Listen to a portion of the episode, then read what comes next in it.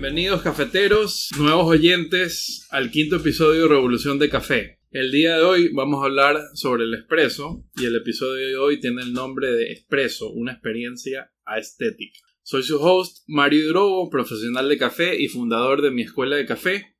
Y el día de hoy me acompaña mi pasante estrella, Ana Paula Alberca, y Javier España, que es un barista profesional y es el director de la escuela de café. Entonces, un gusto, chicos, tenerlos nuevamente. Es el segundo episodio que nos acompaña. ¿Qué tal? ¿Cómo Javi. estás? Un gusto otra vez. Gracias por la invitación. Impartir tus conocimientos. Dar un poco más de la experiencia y de lo que sabemos en nuestros años de café. Así que Perfecto. Entonces, eh, bueno, vamos a empezar hablando un poquito de, del espresso en general. Pero Entonces- espera, antes de que empieces, yo te quiero hacer una pregunta. ¿A mí o a Javier? Sí, a los dos, una pregunta chistosa. A ver. una duda existencial. Se dice espresso o expreso. Me vas a hacer llorar. Oficialmente, ¿cómo se dice bien? Se dice espresso. E E-S-P-R-E-S-S-O. No solo se dice, se escribe. O sea, Se hay que escribe. empezar a identificar también desde el principio para que... Yo creo que un árbol de café se muere cada vez que alguien dice expreso en el mundo. Así que si quieres ser eco-friendly, hay que Está decirlo bien. Espresso. Sí. Ahora sí.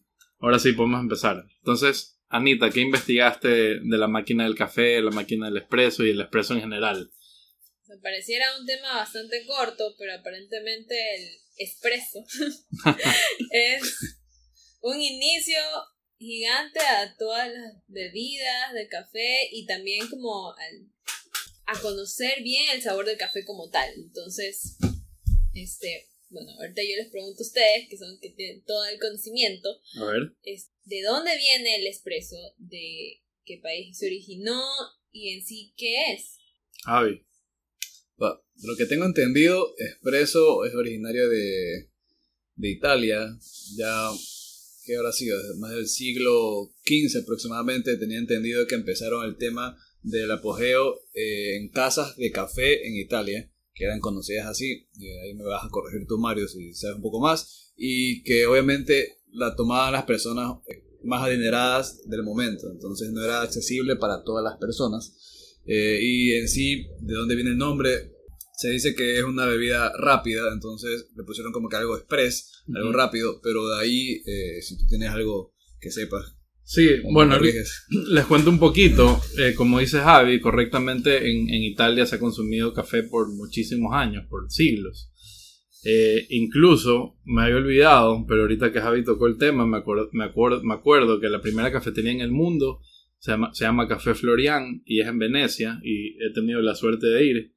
Y, y es increíble porque tiene bastante historia, ¿no? Incluso ahí se reunió Napoleón algunas veces. O sea, imagínense toda la historia de, de una cafetería, claro. ¿no? Y ahí también, por eso también me acuerdo que me inspiré en cuando dije, chuta, el café siempre ha estado linkeado a revoluciones, a, a cambios sociales, por eso también un poco el nombre del de podcast, café. Revolución de Café.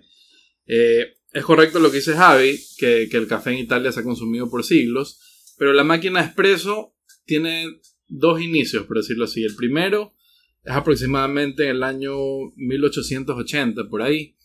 Eh, supuestamente había un, inventor, me parece que se llama Domenico Moriondo, que fue el que se inventó la máquina expreso, pero se perdió todos los registros que habían de esa máquina y esa máquina hacía el café a través de vapor, no es como la conocemos actualmente. Pero esta idea igual estaba como que en el aire y, y hay otros inventores italianos, en este caso Luigi Becerra y Desidero Pavoni, que hoy por hoy los que conocen son dos marcas de, de máquinas expreso, Becerra y Pavoni, eh, tomaron esta idea de Domenico Moriondo y la mejoraron. Entonces ahí le empezaron a meter un poquito, estaban viendo cómo desarrollaban eh, esto y la presentaron en, la- en una feria en Italia en el año aproximadamente 1906. Ya, pero luego de esto se le hicieron unos cambios. eh, luego de la Primera Guerra Mundial, esta vez el, el inventor Pierre Arduino, que coincidentemente es otra marca de, de cafés que se llama Victoria Arduino. Y él fue la primera persona que le empezó a meter presión eh, a través de pistones eh, y bombas de aire. Y eso hizo que el café cambie. La máquina expreso antes era para hacer un café un poco más rápido, eh, pero era el típico café tradicional. Pero se dieron cuenta que, que al, al meterle mucho más presión, podían hacer una extracción mucho más rápida, mucho más concentrada y con más café. Y ahí fue que nació el espresso.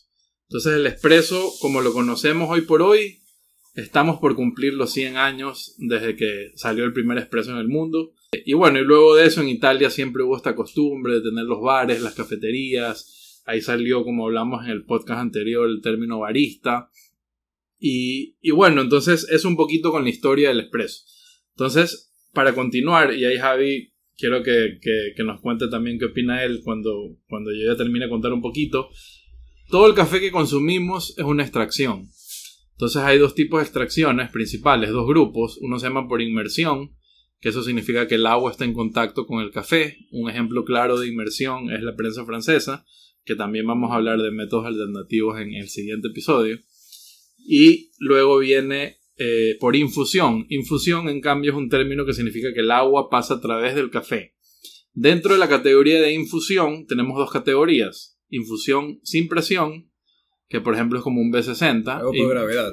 por gravedad. Ajá, tú echas el agua y el agua pasa a través del café. caiga dependiendo de la velocidad que tenga y todo. Perfecto, sí, exactamente. Bueno, y vamos a hablar eso más a fondo, sobre todo aquí con Javi y Bru, eh, en el siguiente episodio. Pero aquí viene la parte interesante. Y la otra categoría de infusión es compresión.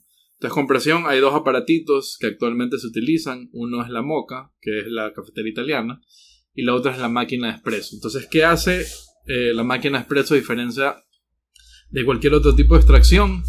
Eh, extrae el café con presión.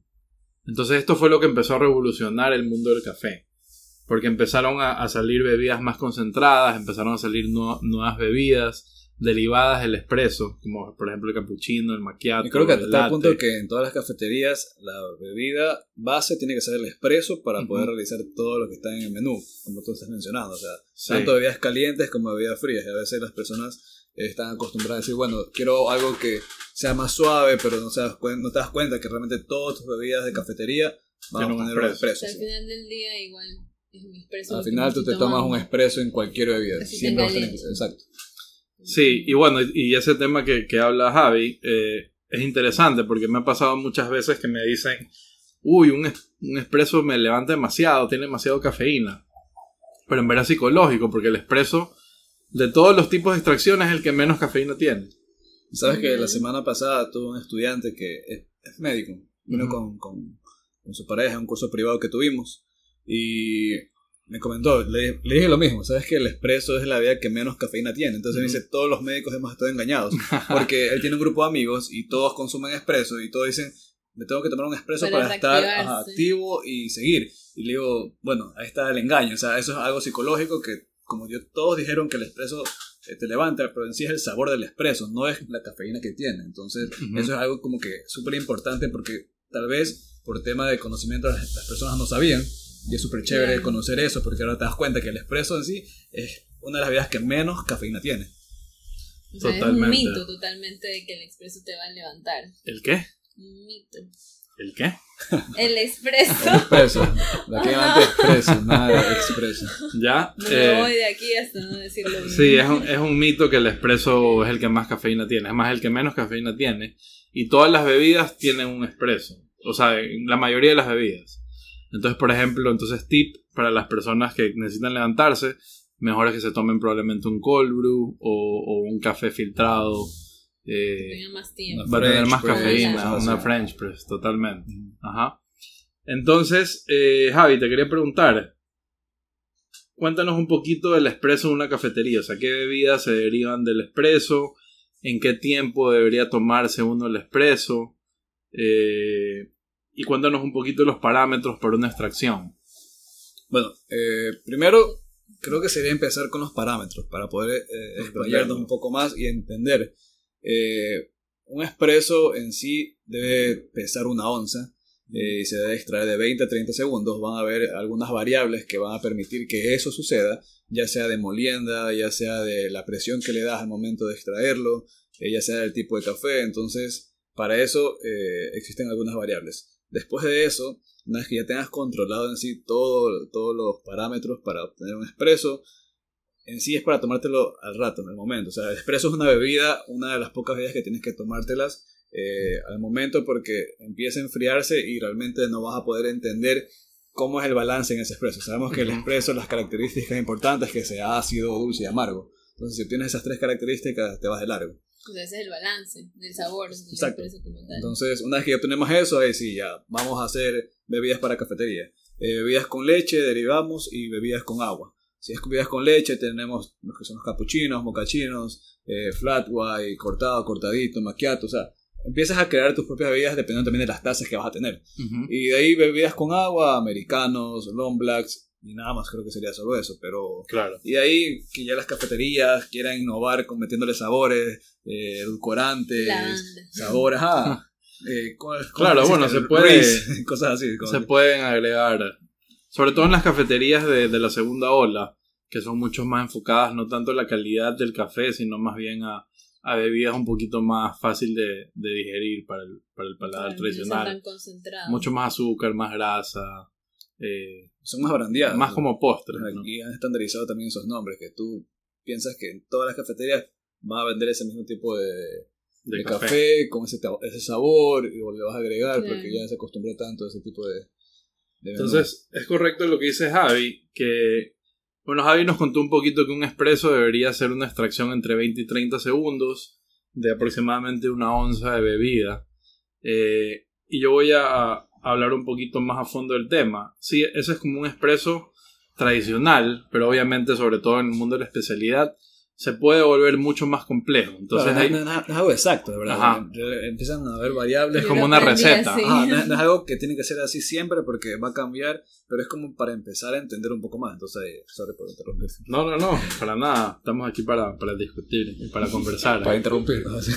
Sí. Ya. No, bandera. Lo único que me interrumpe es cuando dicen expreso. Ese sí, como que ya. ¿Quién lo dirá? ¿Quién será? ¿Quién Ya, será?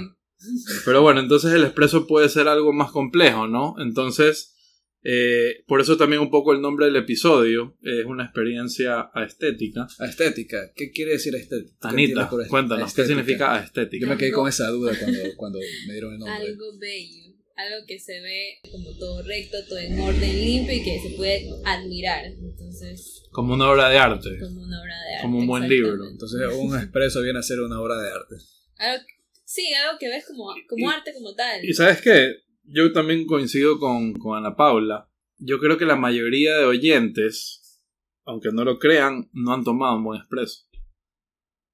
Yo diría que la gran mayoría de personas que están escuchando este podcast es muy probable que no hayan probado un buen expreso.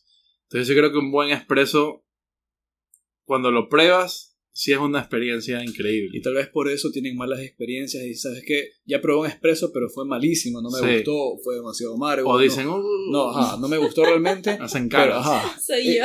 Exacto, entonces yo me acuerdo que cuando yo entré a la cafetería, yo jamás tomé café y me dijeron, vas a probar un expreso. Lo probé, no puse ninguna cara porque es algo totalmente algo diferente. y fue algo bueno que mira, entonces es como que esa primera experiencia tal vez cambia bastante el tema de cómo lo vas a ver de aquí en adelante, el expreso, y si te va a gustar o vas a preferir otros métodos para hacer café. Entonces, y es cuestión de ent- entender, porque Totalmente, y, justamente estaba leyendo un blog hace poco que hablaba del expreso y hablaba de cómo es menos permisible equivocarte. Por ejemplo, tú te puedes equivocar un poquito en un B60, en una prensa francesa, y no importar mucho. Pero si tú tienes un expreso y te equivocas en la extracción, probablemente va a resaltar mucho la acidez o el amargor, son tan exactos esos parámetros para el expreso que Es mucho que más pequeño lo que te permite Ajá. equivocarse. El rango que tienes para equivocarte es menor el de, de cualquier método de extracción. Claro, y también me acuerdo que alguna vez me dijeron que el espresso es como que se multiplica por 10 lo, lo que sientes en el café. Entonces, si tiene una acidez buena en, en un B60, Ujú. en un espresso, si lo extraes mal, se va a disparar y es como que estés chupando un limón. ¿Pero tú crees que es, más difícil encontrar notas en expresos que en otro método de extracción? Yo creo ¿O que es más fácil si lo haces bien. Sacar diferentes notas. Se nota diferentes más. Sabores, o sea, ¿qué Claro. sabores puedes encontrar Eso es lo que yo expreso? considero. ajá. Ok. No, para mí el espresso es hermoso, es hermoso. O sea, yo creo que un buen espresso puede hasta cambiarle el día o la vida a alguien. A mí me cambió la vida, porque por algo estoy aquí hablando con ustedes, un podcast y haciendo una escuela de café. Eh, entonces yo creo que el espresso es algo chévere. Yo, yo puedo decir que en verdad he aprendido a tomarlo, porque antes de esto yo solo tomaba americano. americanos, Ujú. que era como ya un, un espresso diluido, por así decirlo, con agua, pero ahora ya conociendo y probando, como que hecho de una manera correcta, pues ya me gusta. O sea, ya Pero ya bueno, me que- puedo tomar un espresso y decir, ah, qué rico.